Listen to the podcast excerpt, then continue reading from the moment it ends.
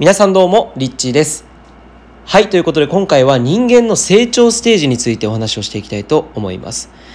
えーまあ、人間の成長ステージ、これ何かっていうとですね、えーまあ、僕たちっていうのはその自己中だったりとか自己犠牲という言葉を、えー使ったりするんですけれども、これ何かっていうと、人っていうのは、まあ、自己中は良くないよねとか、えなるべくこう自分をよりも人のことを助ける利他的な、ことで行動を起こしていくことが、え最終的なゴールというかそういうふうに人間が成長していけばしていくほどどんどんどんどんこう自分自分だけが自分だけが、えというふうな思考だったりそういった行動から、えもっとより多くの人が良くなるためにとか周りの自分の外側の人たちのためにっていうような感じでですね利他的な、えそういう利他主義的な考え方っていうものを持つことが、えいいとされているというふうに思うと思うんです。でこれやっぱり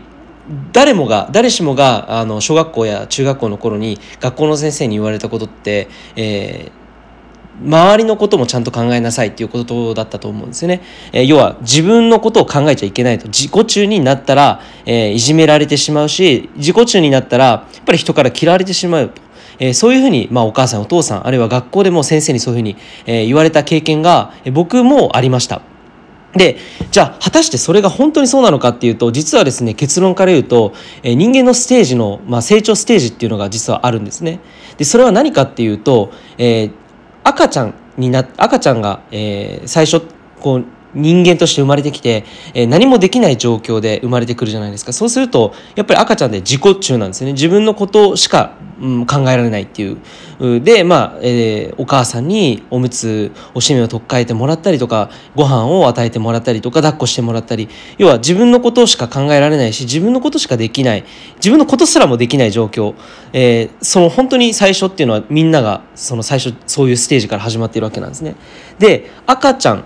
えーからだんだん大きくなってくると、えー要は空気を読み読み始めるんですよね。あのこういうことをやったら大体の人が迷惑がら迷惑がるだろうなだから、えーそういうことをしない方がいいっていうような感じで空気を読むようになって、えーだんだんですね自分自身をこう自己犠牲をしていくわけなんですね。要は自分自身を抑えて、えー周りに意識を向けることによって周りがより良い、えー形になるために自分の行動を起こす。これがまあ自己犠牲っていう考え方なんですけれども、まあ、この自己中な考え方っていうのと自己犠牲っていうこの2つが、えー取り上げられていると思うんですけど実はこれが自己中が終わったらずっと自己犠牲なのかって思うと思うんですが実はですね成長していくごとに人間の成長っていうのはステージがあって自己中自己犠牲そして自己中自己犠牲こういうふうにですね、えー交差してまた戻ってそしてまたこっちに行ってでまたこっちに行ってっていうようにこれ繰り返して、えー成長していくんですよね。なので、えっと、なんとなく、なんとなしにこう、自分のことを、えーなんだろうな、自分の欲を満たすことは良くないとか、えーそれはエゴだとか、えーいうふうに、えーそれを考えてはいけないっていうふうに教え込まれていると思うんですけれども、実は、あの、経済的な部分においてもそうですけれども、えー例えば自分自身の自己中な考え方を用いて起業して、そして自分が、えー経済的にこう裕福になったら社会貢献をする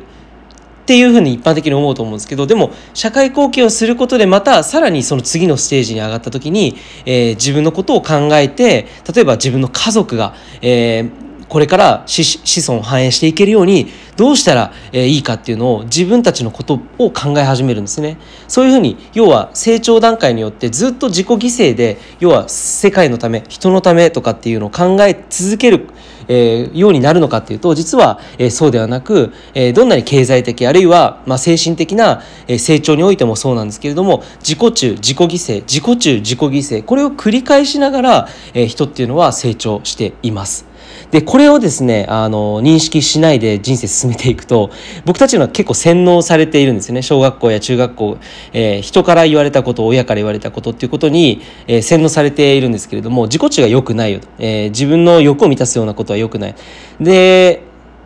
例えばじゃあえっと今この資本主義社会で全く自分の生活もままならないのに、えー NPO 法人とかでボランティアをしていたらそれはすごく素敵だと思うんですよね。それを否定はしないんですけれども、えーだけど、えーどっかでですねそういった行動要はつまり自分自身の欲を満たす。自分自身に今満たされてないものを満たさない状態でよ他のものを、えー、どんどんどんどん満たしていくように自分を差し置いて、えー、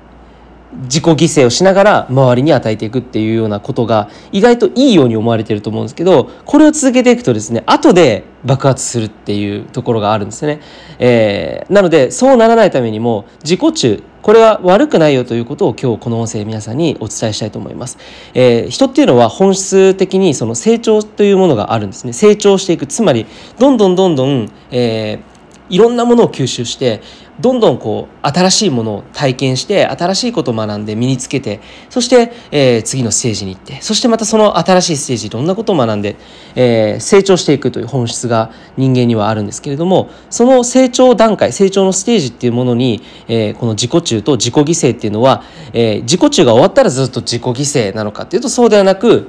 えー、自己中自己犠牲、えー、そして自己中にまた戻って自己犠牲。これをですね、まあ、繰り返しながら、えー、成長していくことが一番健全な、えー、成長の仕方、えー、ステージの、えー、上がっていく進み方っていうふうに、えー、言われています。これがですね意外と、まあ、知られていないというところで、えー、なんこうやっぱりこう例えばスピリチュアルっていうことを僕自身もこう伝えているんですけれども、えー、スピリチュアル的な考え方だけにこう、えー、バランスが偏りすぎると結局その、えー、今の自分自身の現実世界において、えー、例えば借金があるのにかかわらず、えー、ボランティアをずっとボランティアの活動をしていたら本末転倒じゃないですか。なのでまずは自分自身が立たないといけないですね。自分自身を満たすことによって自分自身がまず安定するっていうそういった、えー、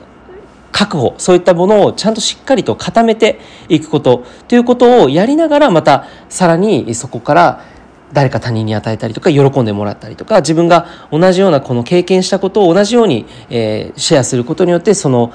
えー、ことを求めている人たちのことを、えー、助けてあげたりすることができるので、えー、自己中になることっていうのは、まあ、悪くないよと。えー、いうことで、えー、今日はこの音声で皆さんに伝えたいなというふうに思いました。えー、この成長ステージでぜひですねあの自己中がよくあの自己中は良くないっていう考え方がほとんど、えー、だと思うのでこの2つがこう繰り返しているよっていうことを知っておくことによって、まあ、自分自身にもこう変なこうブレーキをかけずに本当に正直にありのままの自分自身を受け入れられると思うんですね。なんかこう負担なくそしてリスクも本当になくあのすごくまあ効率的に、えー、そしてまあ心もですね、えー、ストレスを抱えずにえ成長していくことができるんじゃないのかなというふうに思います。はい、ということで、え今回は、え自己中と自己犠牲について人間の成長ステージについてお話をしました。いつもありがとうございます。リッチーでした。